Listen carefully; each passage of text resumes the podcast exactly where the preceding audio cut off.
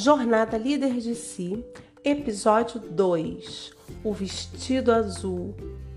Eu sou Ana Cláudia Torraca e esse é o AnaCast, meu canal de podcast. Colegamento Educa. A história do vestido azul. Do livro Novas Histórias ao Entardecer, de William Neto Cândido, O Vestido Azul.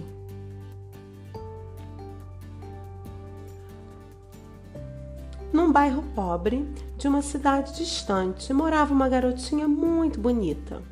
Ela frequentava a escola local. Sua mãe não tinha muito cuidado e a criança estava quase sempre suja. Suas roupas eram muito velhas e maltratadas. O professor ficou penalizado com a situação da menina.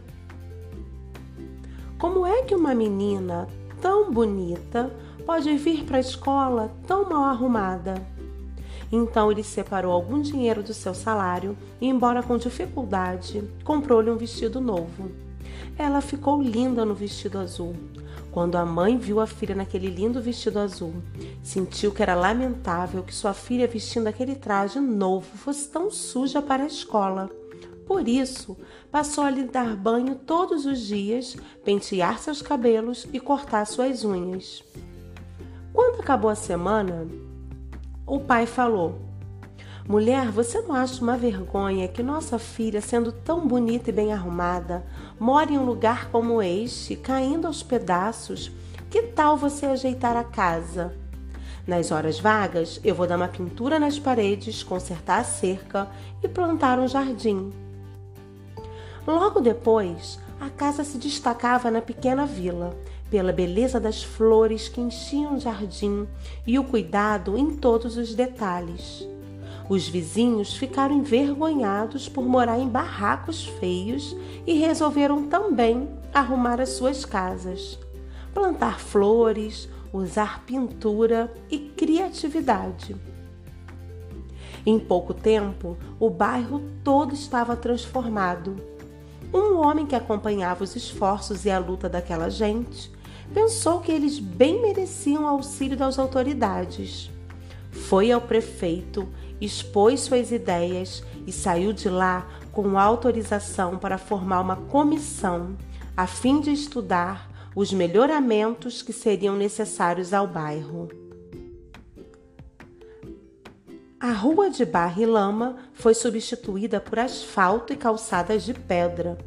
Os esgotos a céu aberto foram canalizados e o bairro ganhou ares de cidadania.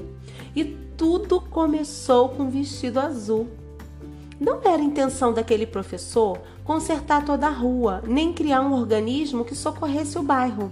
Ele fez o que podia, ele deu a sua parte. Fez o primeiro movimento que acabou fazendo com que outras pessoas se motivassem e lutassem por melhorias.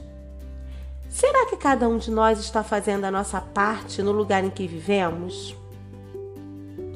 Por acaso somos daqueles que somente apontamos os barracos da rua, as crianças sem escola e a violência do trânsito? Lembremos que é difícil mudar o estado total das coisas, que é difícil limpar toda a rua, mas é fácil varrer a nossa calçada. É difícil reconstruir um planeta, mas é possível dar um vestido azul para alguém. Há moedas de amor que valem mais do que os tesouros bancários, quando endereçadas no momento próprio e com bondade. Você acaba de receber um lindo vestido azul. Faça a sua parte. O amor contagia e transforma tudo em sua volta. Ame, mas ame muito, e como num passe de mágica, tudo será azul.